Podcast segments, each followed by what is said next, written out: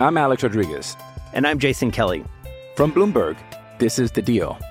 Each week, you'll hear us in conversation with business icons. This show will explore deal making across sports, media, and entertainment. That is a harsh lesson in business. Sports is not And, as simple you know, I- as bringing a bunch of big names together. I didn't want to do another stomp you out speech. It opened up so many more doors. The show is called The, The deal. Deal. Listen to The Deal. Listen to The Deal on Spotify. Amigos de Footbox México, junto al señor Brailovsky, hoy platicamos de todo lo que viene en la fecha 12 y del pésimo ambiente que reina en la selección mexicana de fútbol a 80 días del Mundial. Footbox México, un podcast exclusivo de Footbox.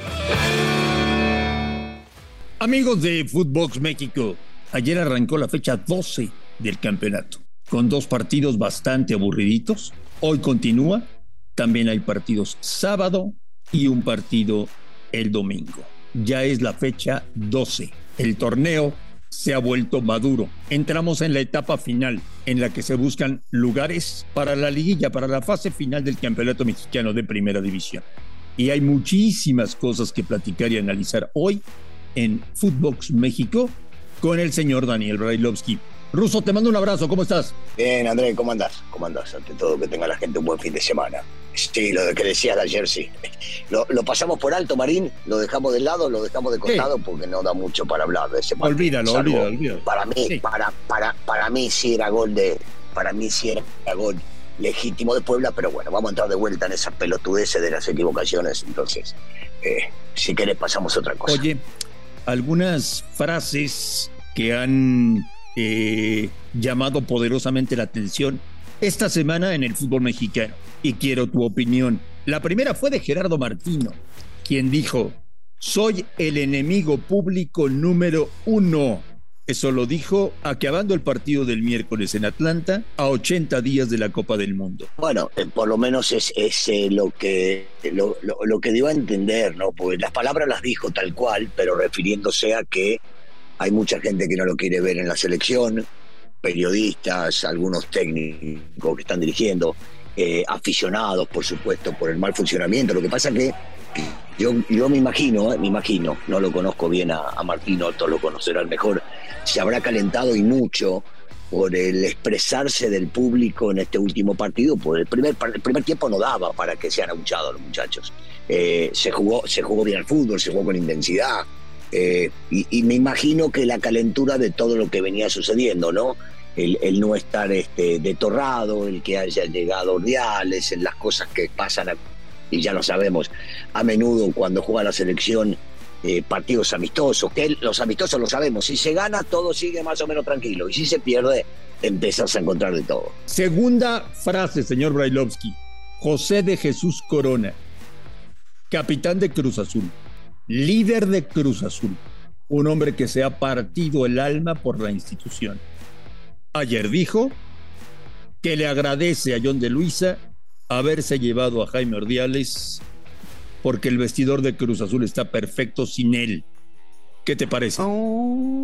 Bueno, bueno, di- directo, directo balazo al corazón, ¿no? Porque primero, eh, Jesús Corona pudimos en algún momento reprocharle ciertas eh, actitudes en la cancha. Eh, eh, yo creo que el comportamiento de él por lo general es eh, bueno, rescatable y de un líder, sin lugar a dudas, en, en ese vestidor, habiéndose bancado las mil y una cuando el equipo no funcionaba, habiendo salido campeón, no abrió la boca cuando lo dejaron afuera.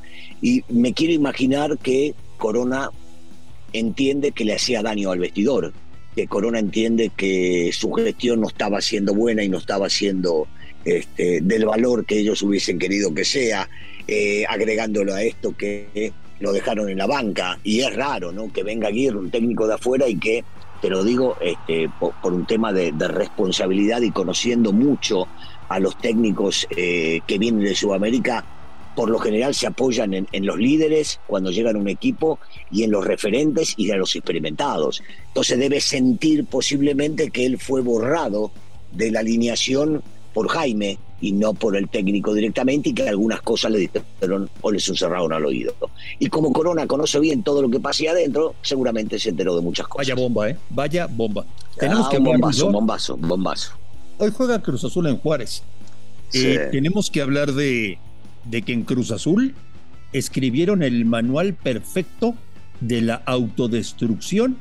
Eh, desde que fueron campeones de liga, han hecho todo lo humanamente posible por hacer pedazos la institución y además ahora no sé cuánto tiempo va a pasar para que a nivel anímico, a nivel afición, a nivel marketing, se puedan recuperar de los siete goles que les metió el América. sobre todo anímico y del tema de la afición. Si tocaste para mí dos puntos sumamente importantes. La parte anímica, eh, sí, en algún momento se van a recuperar, los muchachos van a salir de esa y van a esperar en algún momento tener una revancha contra el América para poder este, dar vuelta a ese resultado de alguna manera, porque sí, sí fue vergonzoso para, para todo Cruz Azul y especialmente para los chicos que estaban en la cancha.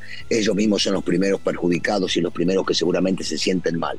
Eso sin lugar a dudas. Y va a pasar, va a pasar un tiempo porque eh, se los van a recordar constantemente cuando les toque perder algún partido. Pero tienen en sus manos la oportunidad de no revertir ese resultado porque es imposible, pero si la situación, por lo menos ellos, los muchachos, los que juegan junto con el potro, eh, darle vuelta a, la página y empezar a pensar en lo que te permite el fútbol mexicano, que es de alguna manera poder llegar a calificar y después pelear por el título, quién sabe, Cruz Azul tiene muy buenos futbolistas, el Potro debe querer sobresalir porque es una gran oportunidad que le dieron poder dirigir a este gran equipo. Y entonces este, con todo lo malo que hicieron los dirigentes, con todo lo malo que, que trataron de alguna manera de, porque si no se puede llamar otra manera, de destruirlo porque era una cagada atrás de la otra, en una de esas los muchachos en la cancha terminan resolviendo lo que los tipos de pantalón largo no saben hacer. Tú, por ejemplo, a Gutiérrez, ¿lo ves como, al día de hoy, eh,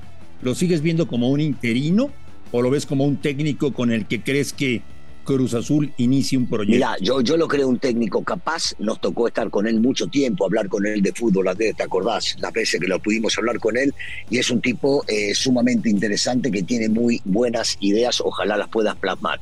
Pero hoy es interino, hoy vive de los resultados, del, del que viene, del de hoy, este, del de la semana que viene, del partido que tenga la otra, de esos resultados. Y si tiene la suerte de que los resultados los lo acompañen, tiene la capacidad, sin lugar a dudas, de ser el técnico de Cruz Azul. Hey, it's Kaylee Cuoco for Priceline. Ready to go to your happy place for a happy price? Well, why didn't you say so? Just download the Priceline app right now and save up to 60% on hotels. So, whether it's Cousin Kevin's Kazoo concert in Kansas City, go Kevin, or Becky's Bachelorette Bash in Bermuda, you never have to miss a trip ever again. So, download the Priceline app today. Your savings are waiting Go to your happy place for a happy price. Go to your happy price, Priceline. I'm Alex Rodriguez. And I'm Jason Kelly. From Bloomberg, this is The Deal. Each week, you'll hear us in conversation with business icons. This show will explore deal making across sports, media, and entertainment that is a harsh lesson in business. Sports is not and, uh, as simple you know, as bringing a bunch of big names together. I didn't want to do another stomp you out speech. It opened so, up so many more doors. The show is called The, the deal. deal. Listen to the deal. Listen to the deal on Spotify. Hay un partido que roba la atención en esta fecha 12. Se juega mañana sábado en el Azteca entre el América que llega con seis triunfos consecutivos y los Tigres que llegan con tres partidos sin poder ganar. Se mete Guiñac al Azteca, se mete Miguel Herrera al Azteca. ¿Te tiene preocupado el tema, Russo? No, preocupado no, esto es fútbol. Hubiese gustado que se recupere eh, Henry, que en un muy buen momento, pero no, no, no es una preocupación. Es un tema de respeto a un rival que tiene, primero, uno de los mejores técnicos del fútbol mexicano eh, y que quiere seguir demostrando su capacidad en esta, en esta institución. Y, por el otro lado, porque tiene un gran plantel, un gran plantel. Y entonces, eh, se haya ganado el América seis partidos, da igual que si hubiese perdido cuatro o hubiese ganado 30 seguidos, eh, da lo mismo. Es un partido contra Tigres y que sí se presenta como uno de los partidos más interesante que puede haber, te digo, desde acá hasta la liguilla, ¿eh? Porque son planteles muy parejos y porque ambos quieren estar lo más alto posible en la fiesta grande. ¿Te cuento un secreto? A ver. Guiñac los va a vacunar. Mm, dale alguna cosa interesante, Marín, porque Este, no, no, lo, que estás diciendo no, no llama la atención realmente. El América juega contra. Va a pasar mañana.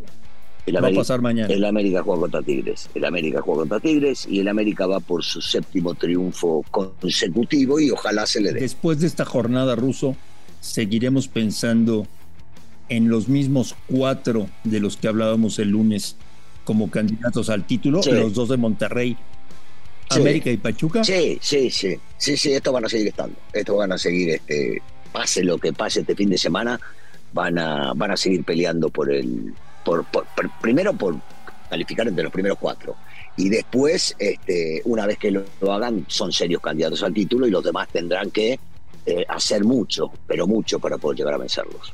Chivas juega en Toluca. ¿Estaremos hablando de cuatro victorias consecutivas o es imposible? No, nada es imposible en el fútbol. En el fútbol todo se puede llegar a dar. Lo que yo espero ya de una vez por todas es que se afiance el equipo de, de Ambriz, que había mostrado cosas muy buenas, cosas interesantes, y yo lo seguía dando como candidato al, a pelear por el título. Creo que este sí es un partido importante, interesante, por quien se presenta de visitante, y porque viene ganando estos partidos que acabas de comentar y levantó su nivel futbolístico. Y tiene en sus manos Toluca para demostrar en su cancha que puede regresar a eso que en algún momento nos hizo pensar que son también candidatos a pelear. Incluso a 80 días de la Copa del Mundo, me cuentan algunos dueños, dueños, ¿eh?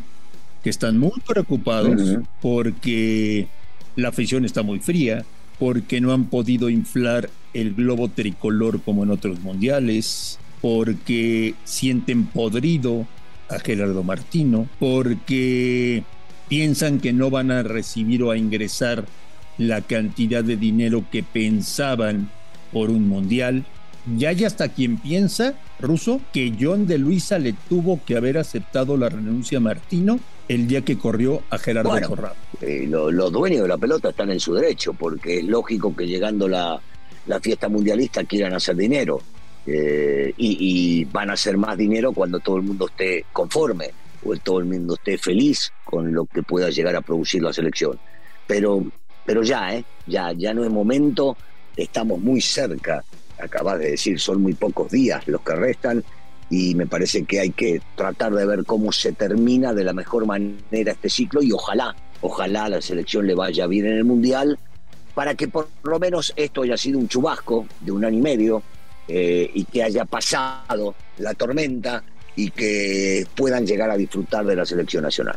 Te voy a pedir que hagas un ejercicio y lo platicamos el lunes. A ver. Toma tu computadora. Sí y pones una foto de Martino el día que lo presentaron y ah, pones una foto de Martino el miércoles en Atlanta. Es otro ser humano. Envejeció 20 años.